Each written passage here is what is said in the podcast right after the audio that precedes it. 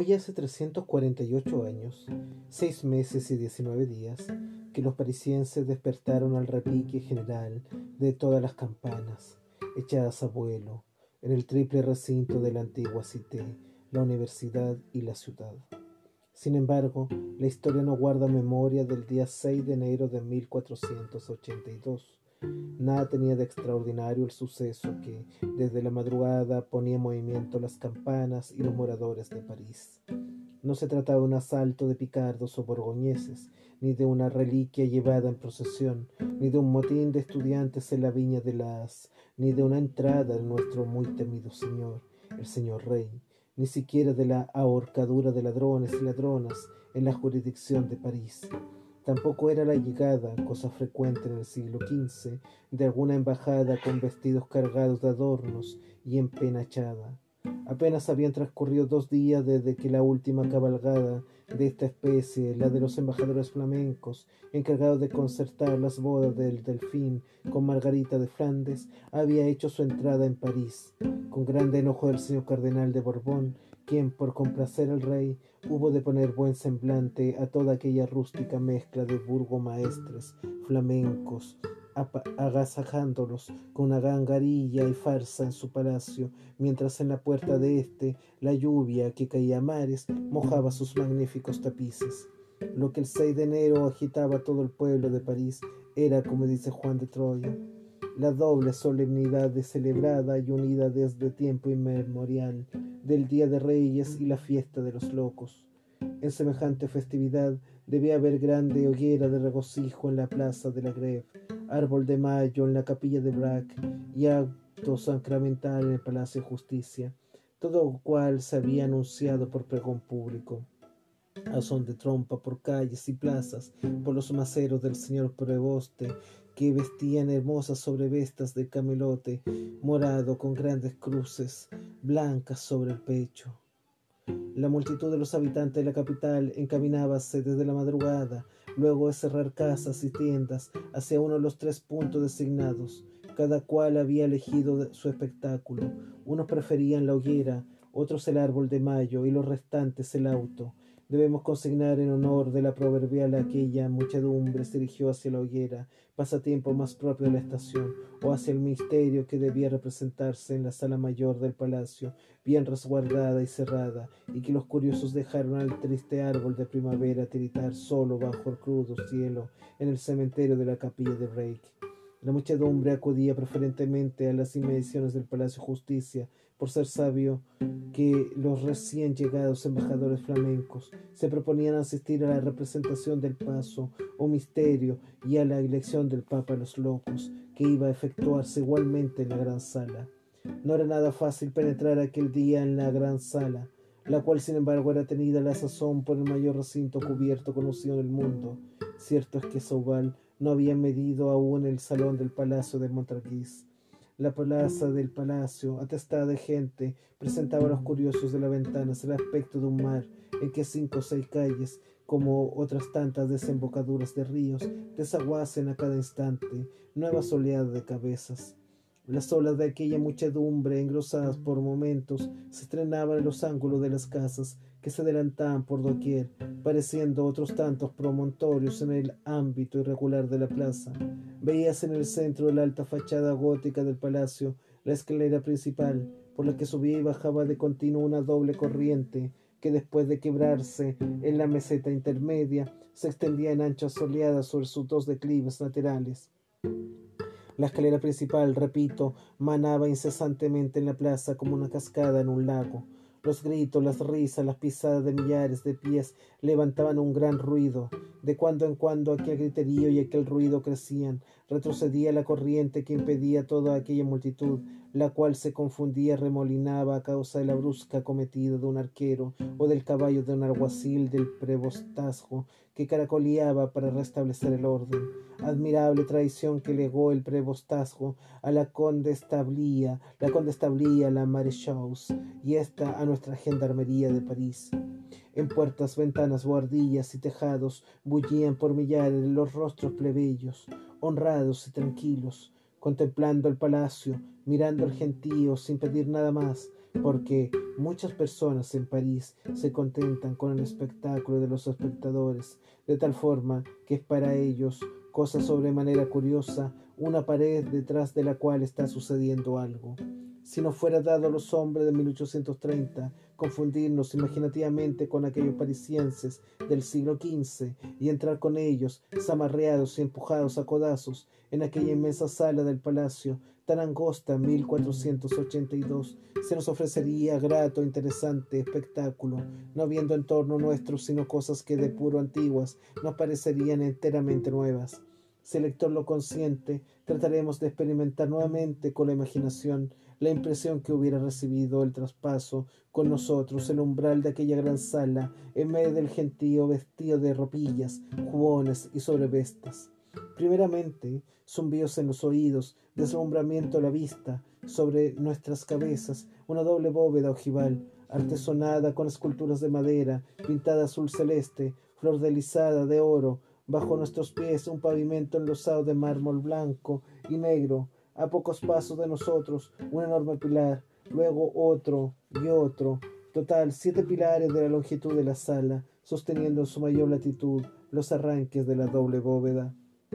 En torno a los cuatro pilares, tiendas de mercaderes, relumbrantes de brichos y objetos de cristal, junto a los tres últimos bancos de madera de encina desgastados y pulidos por el roce de las calzas de los litigantes y los ropones de los procuradores cercando la sala, a lo largo de sus altas paredes, entre las puertas, ventanas y columnas, la interminable hilera de estatuas de todos los reyes de Francia, desde Faramundo, los reyes araganes con los brazos caídos y los ojos bajos, los reyes valientes y batalladores con la cabeza y las manos osadamente levantadas al cielo en las grandes ventanas ojivales, vidrieras de mil colores, en las anchas salinas de la sala, ricas puertas primorosamente esculpidas, y este conjunto de bóvedas, pilares, paredes, jambas, dinteles, artesones, puertas, estatuas, pintado de arriba abajo de oro y azul, colores ya bastante ajados en la época en que los vemos,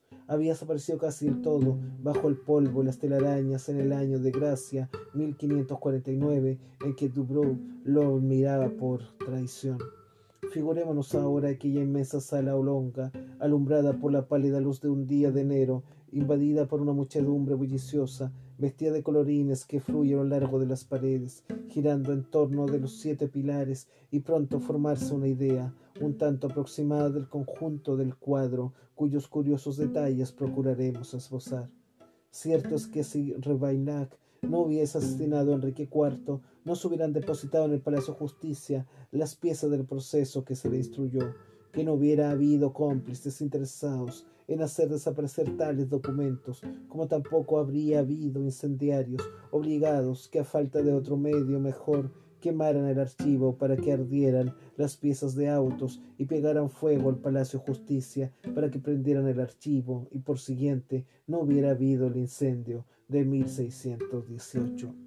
Así comienza esta extraordinaria novela llamada Nuestra Señora de París del escritor francés Víctor Hugo, que es mundialmente conocido por tantas películas que hay, sobre todo por El jorobado de Notre Dame, que es sacado de esta novela y es el capítulo que vamos a analizar el día de hoy aquí en Liberarte con JP, donde los libros vuelan hasta llegar a tus oídos.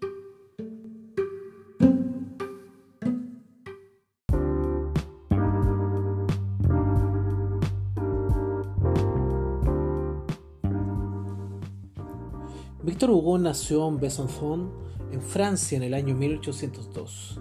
Poeta, dramaturgo y novelista francés, considerado el máximo exponente del romanticismo en su país.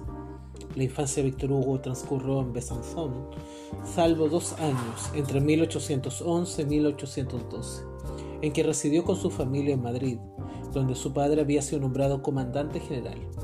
De temprana vocación literaria, ya en 1816 escribió en un cuaderno escolar, Quiero ser Chateaubriand o nada.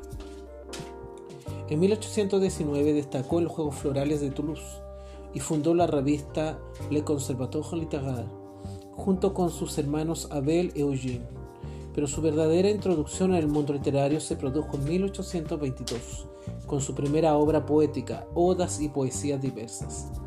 En el prefacio de su drama Cromwell del año 1827, rechazó las reglas del teatro neoclásico, proclamó el principio de la libertad en el arte y definió su tiempo a partir del conflicto entre la tendencia espiritual y el apresamiento de lo carnal del hombre considerando el manifiesto fundacional del teatro romántico.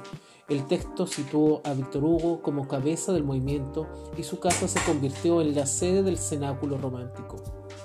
Desde esa nueva posición de jefe de fila del romanticismo y secundado por figuras como Alphonse de Lamartine, Alfred de Musset, Charles Nodier o Alfred de Berny, el virtuosismo poético de Víctor Hugo se puso manifiesto en las orientales del año 1829 que satisfizo el gusto de sus contemporáneos por el exotismo oriental. La censura de su drama en cinco actos, Mageon de Lorme, retrasó su aparición en la escena teatral hasta el estreno de Hernani en el año 1830, obra maestra que triunfó en la comedia francesa. La representación de este drama constituyó un auténtico escándalo, pero significó también la victoria de la joven guardia romántica sobre el viejo clasicismo y marcó un hito en la literatura por su ruptura con las rígidas normas de la tragedia francesa. En el año 1830 inició una fase de singular fecundidad literaria, en la cual destacaron además de distintos libros de poesía, su primera gran novela, Nuestra Señora de París, y el drama Ruy Blas. En 1841 ingresó en la Academia Francesa, pero desanimada por el rotundo fracaso de los Bourgeois, abandonó el teatro en 1843. La muerte de su hija Leopoldine, acaecida mientras él estaba de viaje, sumada al desengaño por la traición de su esposa con su amigo Saint-Benoît, le sumieron en una honda crisis. Entregado a una actividad política cada vez más intensa, Víctor Hugo fue nombrado par de Francia en 1845, pese a presentarse a las elecciones de 1848 en apoyo a la candidatura de Napoleón III Bonaparte. Su discurso sobre la miseria, los asuntos de Roma y la ley Fayou anticiparon su ruptura con el Partido Conservador. El 17 de julio de 1851 denunció las ambiciones dictatoriales de Napoleón III y tras el golpe de Estado huyó a Bélgica. Si bien es cierto que no publicó ninguna obra entre 1843 y 1851, concibió su novela Los Miserables y compuso numerosos poemas que aparecieron posteriormente. En 1852 se instaló con su familia en Jersey, New York, Reino Unido, de donde pasó en 1856 Guernsey. Allí permaneció en su propiedad de Otteville House hasta 1870. Republicano convencido, denunció sin tregua los vicios del régimen conservador de su país y en 1859 rechazó la amnistía que le ofrecía Napoleón III. De ese exilio de 20 años nacieron Los Castigos, brillante sarta de poesías satíricas, la trilogía de El fin de Satán, Dios y la leyenda de los siglos, ejemplo de poesía filosófica en la que traza el camino de la humanidad hacia la verdad y el bien desde la época bíblica hasta su tiempo, y su novela Los Miserables denuncia la situación de las clases más humildes. De vuelta a París, tras la caída de Napoleón III en el año 1870, Víctor Hugo fue aclamado públicamente y elegido diputado, fue derrotado en los comicios siguientes, pero en 1876 obtuvo el escaño senador de París, posición desde la que defendió la amnistía de los partidarios de la comuna. Sin embargo, desengañado por la política, regresó a Audible House en 1872 hasta 1873. El ritmo de su producción disminuía, pero su prestigio se acrecentaba sin cesar. Un banquete conmemoró el 50 aniversario de Hernani en 1881 su cumpleaños fue celebrado oficialmente los senadores. En la tribuna se levantaron sin excepción en su honor. A su muerte, el gobierno francés decretó un día de luto nacional y sus restos fueron trasladados al Panteón. Considerado como uno de los mayores poetas franceses, su influencia posterior sobre Baudelaire, Rimbaud e incluso Mallarmé y los surrealistas es innegable.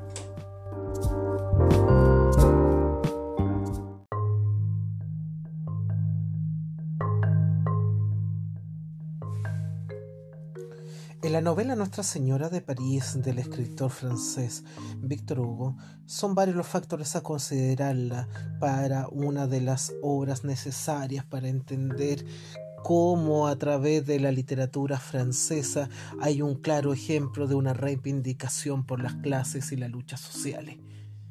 Es cierto, la historia transcurre hace siglos atrás, en el siglo XV, en 1400, en París, en este París que todavía estaba en la época del oscurantismo, un París que todavía estaba dominado por la forma tan renacentista, tan medieval de llevar la vida, en donde el rey y la iglesia dominaban todo el aspecto, donde la clase media no existía, la burguesía como tal, y donde la mayoría del pueblo estaba dominado bajo los mandatos de sus lores, de sus condes, de sus patrones, de quienes designaban lo que hacían para ello.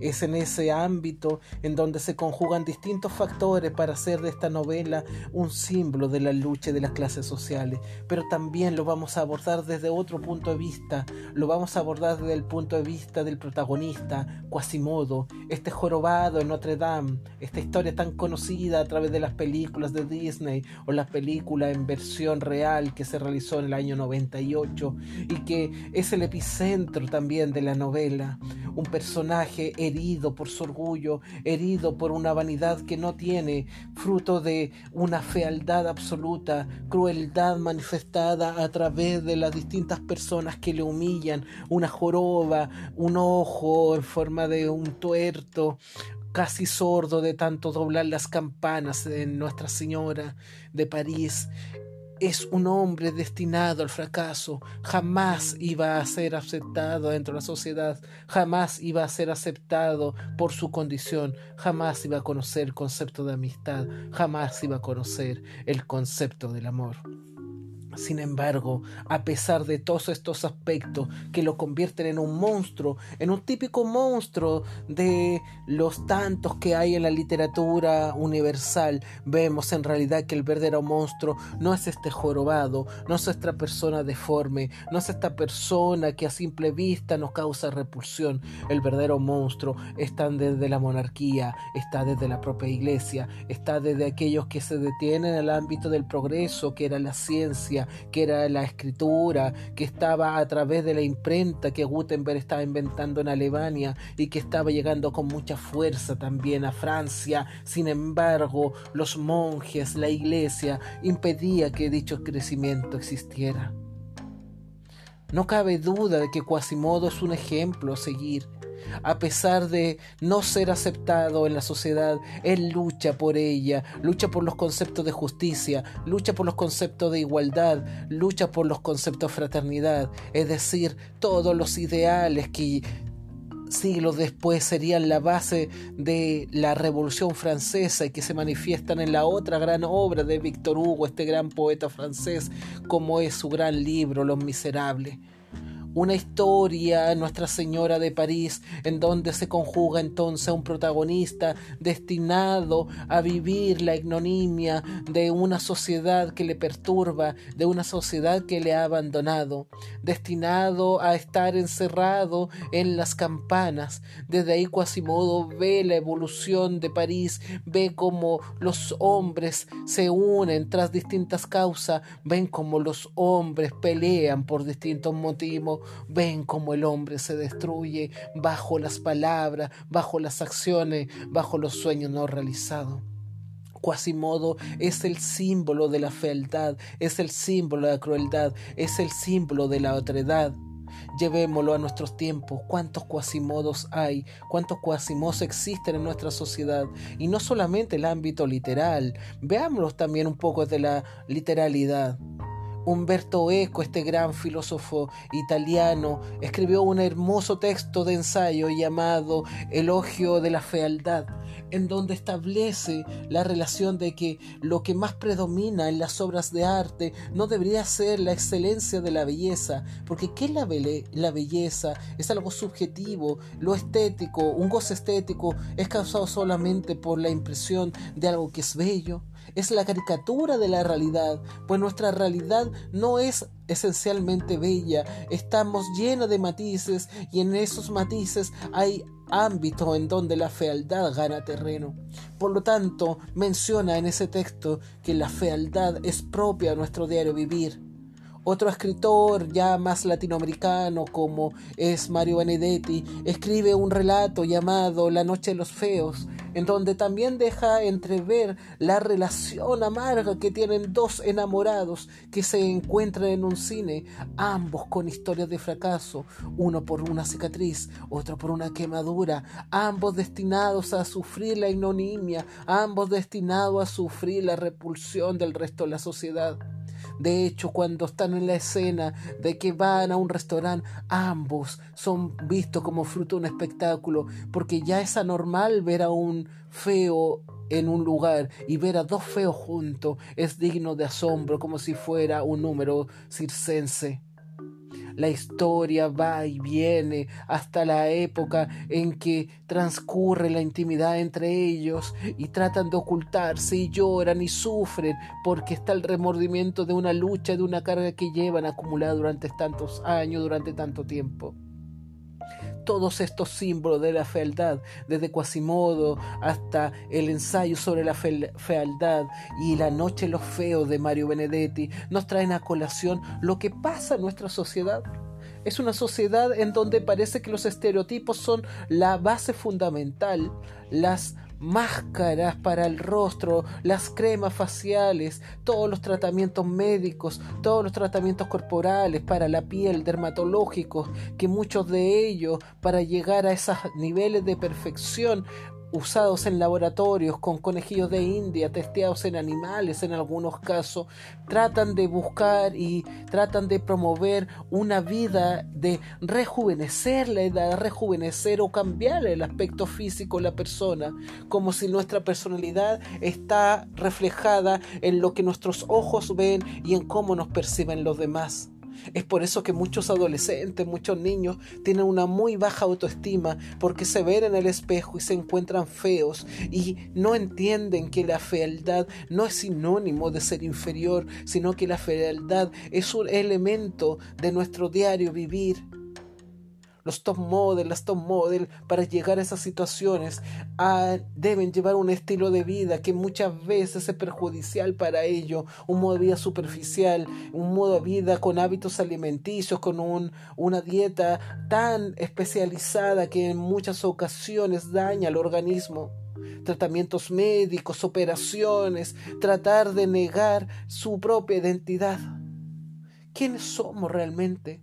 La cirugía plástica hace la diferencia en las personas, nos ayuda a mejorar, nos hace mejores personas, más inteligentes o solamente buscamos ser aceptados. ¿Y acaso la verdadera aceptación no parte de uno mismo? En la medida en que tú te aceptas tal como eres, te importa bien poco lo que pasa con los demás. Eso es, amigo y amiga, lo que Quasimodo comenzó a entender una vez que comienza la historia a transcurrir, porque al principio vemos que a él lo eligen como el rey de los locos, porque es el más feo de todos los habitantes de París, y él es mofado, es burlado, él es distorsionado, él tiene que luchar él tiene que sufrir, él es castigado injustamente con una acusación, por eso es torturado en la plaza pública de tal medida que sirva de ejemplo a pesar de que él no hizo absolutamente nada. Es que parece que una persona fea aterra tanto a la sociedad que es incapaz de poder ver otra cosa que la propia fealdad. No logran ver sus acciones, no logran ver su actuar. Amigo, amiga, no te dejes llevar por la superficialidad. La superficialidad muchas veces trae consigo el engaño de llevar una vida, un simulacro, un ejercicio de una vida que no eres tú.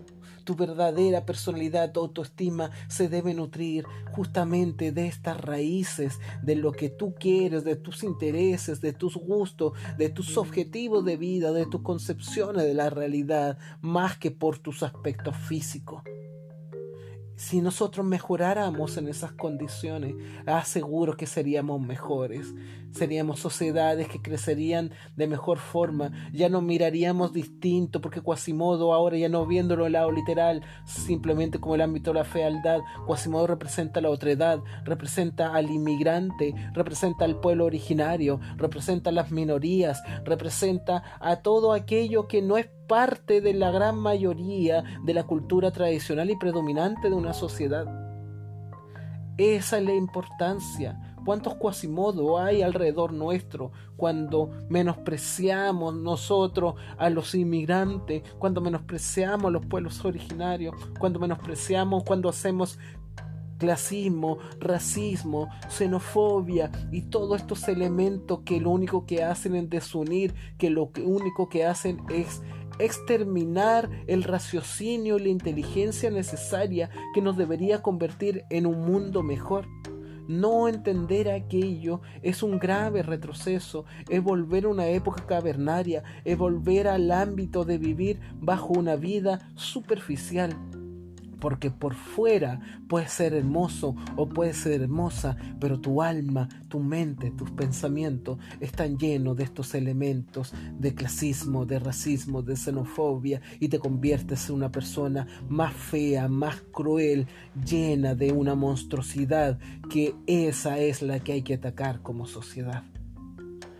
Les invito a que disfruten y lean esta novela extraordinaria Hemos querido abordar desde Quasimodo un reflejo de lo que pasa. Este jorobado Notre Dame es el reflejo de la vida actualmente. Coincide con otros aspectos, la gitana esmeralda que deambula y que embellece y enseguece con su cántico, con su baile, con su cabra, con todo, enseguece tanto a los gitanos, tanto al pueblo, tanto a Quasimodo, como también a Frollo este hombre cruel perteneciente a la iglesia. Cada uno de estos personajes simboliza un aspecto del siglo XV y que sigue vigente en la actualidad. Víctor Hugo escribió la historia en el 1800 y tanto, contando lo que pasó un par de siglos antes, y sin embargo la historia sigue vigente, sigue dentro de la normalidad actual.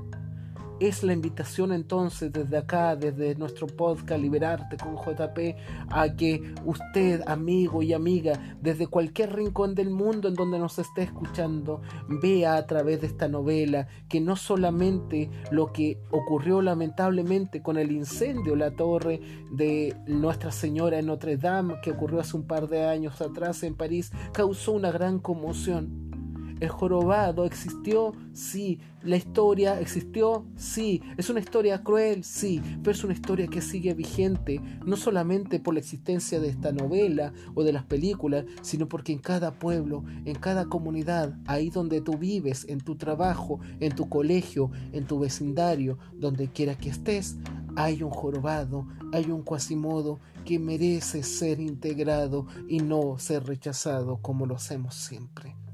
Esa es la invitación que hacemos a través de esta hermosa obra del gran Víctor Hugo.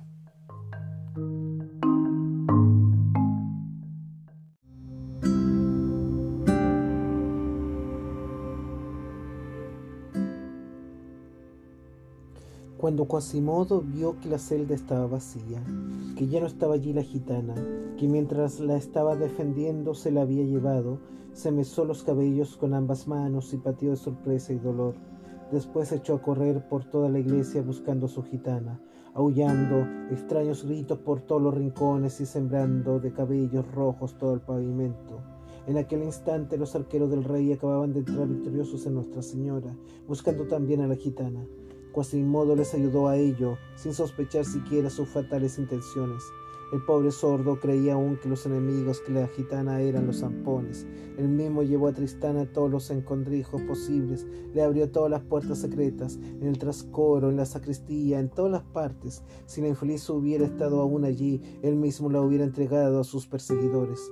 Cuando convencido de no hallarla, desistió de su búsqueda a Tristán, que no desistía fácilmente. Quasimodo continuó buscándola él solo. Veinte, cien veces dio la vuelta a toda la iglesia y en todas las direcciones, de arriba hasta abajo, subiendo, bajando, corriendo, llamando, gritando, humeando, revolviendo, registrando, metiendo la cabeza en todos los agujeros, introduciendo su antorcha encendida en todas las bóvedas, desesperado, loco. Un tigre que hubiera perdido a su hembra no habría estado más furioso. Al fin, cuando se persuadió de que Esmeralda no estaba en la catedral, de que ya no había remedio, de que se la habían llevado, volvió a subir lentamente las escaleras de las torres, por donde él mismo subió con tanto entusiasmo. el día que la libertó de la muerte, volvió a pasar por los mismos sitios, con la cabeza baja ahora, sin voz, sin lágrimas y casi sin aliento. La iglesia había quedado nuevamente desierta y sepultada en su profundo silencio habitual. Los arqueros la habían abandonado para perseguir a la hechicera por la ciudad. Quasimodo, solo la inmensa catedral del cercada y tumultuosa poco antes, volvió a tomar el camino a la celda, donde durante tantas semanas había dormido la gitana bajo su protección. Al acercarse, se imaginaba que tal vez la hallaría allí.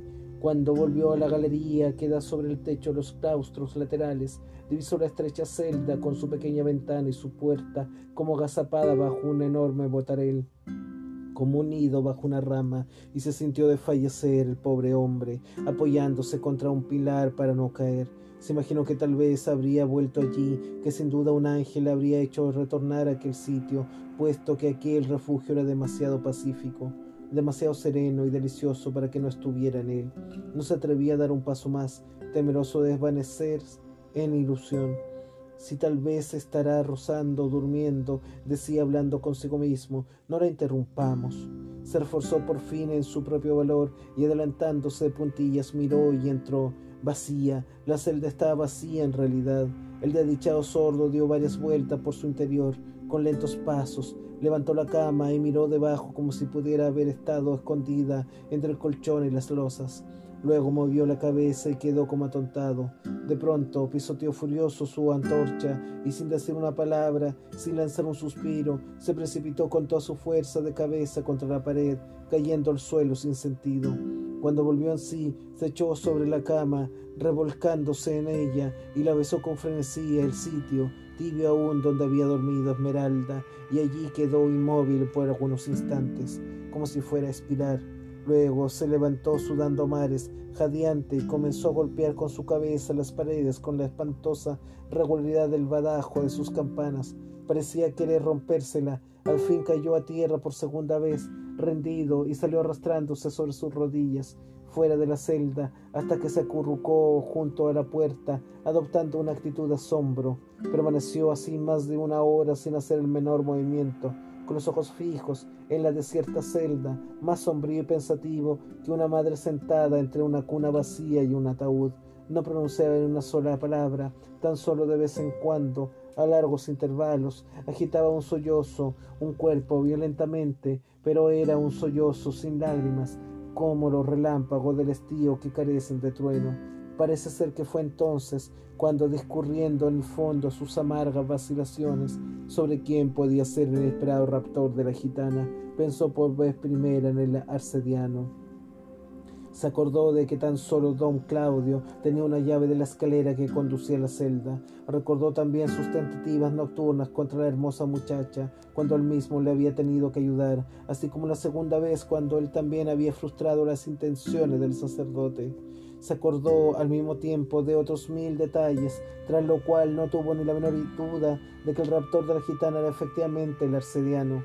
Sin embargo, era tal su respeto hacia don Claudio, la gratitud, el amor, el delirio hacia aquel hombre que, habiendo echado tan profundas raíces en su corazón, aun en tan supremo instante, se resistía a sentir la punzada de los celos y de la desesperación. Pensaba que no podía ser otro que el arcediano que no hubiera hecho todo aquello, pero el deseo de sangre y de muerte que tan infame acción le hubiera inspirado cualquier otro hombre, tratándose de don Claudio, se convertía en el pobre sordo en un acrecentamiento de su inmenso dolor. En el mismo momento en que sus sospechas se fijaron en su mente hacia el sacerdote, como hemos dicho, comenzó el alba a blanquear los batareles. Observó entonces el piso superior de Nuestra Señora, justo en la vuelta que forma la balaustrada exterior que gira en torno al ábside.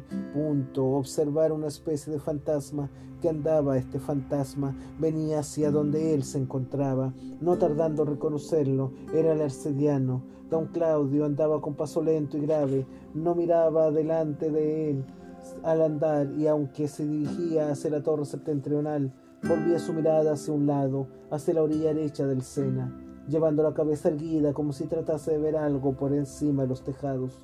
El búho suele tomar esta actitud perceptiva oblicua, volando de un sitio a otro. Así fue como el sacerdote pasó por encima de Quasimodo sin reparar en él. El sordo, a quien había casi petrificado aquella repentina aparición, le vio desaparecer bajo la puerta de la escalera que daba a la torre septentrional. El sabe que desde aquella torre se ve la casa de la ciudad o Quasimodo se puso en pie y siguió al arcediano. Quasimodo subió la escalera de la torre por subirla, simplemente para saber por qué la subía el sacerdote. Por lo demás, el pobre campanero no sabía ni lo que hacía, ni lo que quería. Estaba lleno de furor y de miedo a un mismo tiempo. El arcediano y la gitana se disputaban el dominio de su corazón. Cuando llegó a la cima de la torre, antes de salir de la sombra de la escalera y de entrar en la plataforma, examinó cautelosamente dónde estaba el sacerdote. Este le volvió la espalda. Existe una baranda calada que circunda la plataforma del campanario. El sacerdote, cuyos ojos estaban fijos en la población, apoyaba su pecho en aquel de los cuatro lados de la balaustrada que mira hacia el puente de Nuestra Señora. Quasimodo, caminando a paso de lobo por detrás de él, se acercó hacia donde se encontraba el sacerdote para ver qué era lo que estaba mirando. Tan absorta se encontraba la atención de don Claudio que no oyó los pasos de Quasimodo junto a él.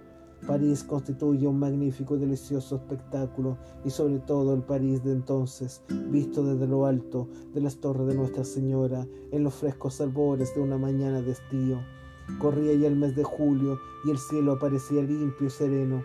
Algunas estrellas rezagadas iban desapareciendo en diversos puntos, viéndose espacialmente una que brillaba en un extremo, allá en el claro oriente celeste. Estaba saliendo el sol. París comenzaba a dar señales de vida. Una luz blanca y pura destacaba vivamente a la vista de todos los planos que sus mil casas ofrecen en la erección de Oriente. La gigantesca sombra de los campanarios se extendía de techo en techo del uno al otro cofín de la gran ciudad. Había ya barrios de donde procedía un rumor de vida. Se oía aquí una campanada, allí un martillo o el estridente chirrido de una carrera en otro lado. Algunas mangas de humo desembocaban por una u otra parte sobre aquella superficie de tejados, como por las rendijas de un inmenso sedazo. El río que riza sus aguas en los ojos de tantos puentes y en la punta de tantas islas aparecía listado por mil pliegues de plata, rodeando la ciudad por el exterior de las murallas y perdiéndose la vista en un ancho círculo de vapores esponjosos, al trasluz de las cuales se distinguían confusamente las indefinidas líneas de las llanuras y las graciosas ondulaciones de las colinas. De todas las especies flotaban y se esparcían sobre aquella ciudad medio despierta. En la dirección de oriente, a la hora de la mañana impelía por entre la limpia atmósfera algunas blancas querejas arrancadas al brumoso vellón de las cotinas. En el atrio, algunas pobres viejas que llevaban en la mano su jarro de leche se mostraban unas a otras el singular destrozo que había sufrido la portada de Nuestra Señora, así como los dos arroyos de plomo cuajado que habían quedado entre las rendijas de la piedra. Aquello era todo lo que quedaba de los sucesos acontecidos allí durante la noche. La hoguera encendida por Quasimodo entre las torres estaba apagada y Tristán había hecho limpiar ya la plaza, así como arrojar los muertos al río los reyes como Luis XI siempre tienen cuidado de lavar pronto el suelo después de las matanzas. Fuera la baranda de la torre, precisamente debajo del punto en que se hallaba el sacerdote, había uno de aquellos canalones de piedra fantásticamente culpido que ostentan todos los edificios góticos. De una grieta aquel canalón brotaban dos graciosos alelíes en flor, acariciados y como vivificados por el aliento de la brisa, pareciendo que se saludaban graciosamente el uno al otro, y encima de las torres, en lo alto, hacia el fondo del cielo, podían oírse blandos y a la vez majestuosos trinos de pajarillos.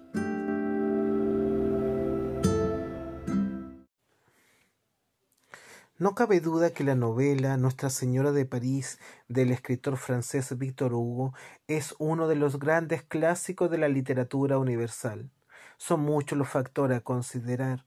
Por un lado tenemos cómo hay una apología a la fealdad, una apología a la crueldad a través del sufrimiento tanto físico como también de las acciones que conllevan la vida de Quasimodo. Este jorobado encargado de doblar las campanas acá en Nuestra Señora de París. Otra segunda lectura en la relación de la iglesia, en la relación del poder del rey en aquella época, en la relación de un pueblo inculto, en la relación de un pueblo que cree en las tradiciones, que cree en la religión por sobre la ciencia, por sobre su propia experiencia. Los ámbitos sociales, los ámbitos culturales se entrecruzan acá con unos índices que ya huelen hacia los cambios posibles que siglos después van a ocurrir en Francia la desazón que viven las personas en aquella época, en el 1482, parece que todavía siguen vigentes en la actualidad. Seguimos viviendo una época oscura, seguimos viviendo una época en donde parece que determinadas cosas son gobernadas ya sea desde el ámbito político o desde el ámbito religioso, perdiendo nuestra identidad, perdiendo nuestra capacidad de decidir, perdiendo nuestra capacidad de analizar, criticar, interpretar y lograr esta establecer las relaciones necesarias para mejorar como sociedad cuántos cuasimodo hay en nuestra vida, cuántos cuasimodo hay en esta sociedad, no necesariamente que sean jorobados, no necesariamente que sean medios tuertos, no necesariamente que expresen a través de la fealdad el rechazo y el repudio de la sociedad, sino también a través de este sentimiento de sentirse diferente, de sentir a la persona diferente, de sentir a la persona ajena, de sentir a la persona como si fuera alguien inferior amigo, amiga. Es una lectura maravillosa la del jorobado en Notre Dame,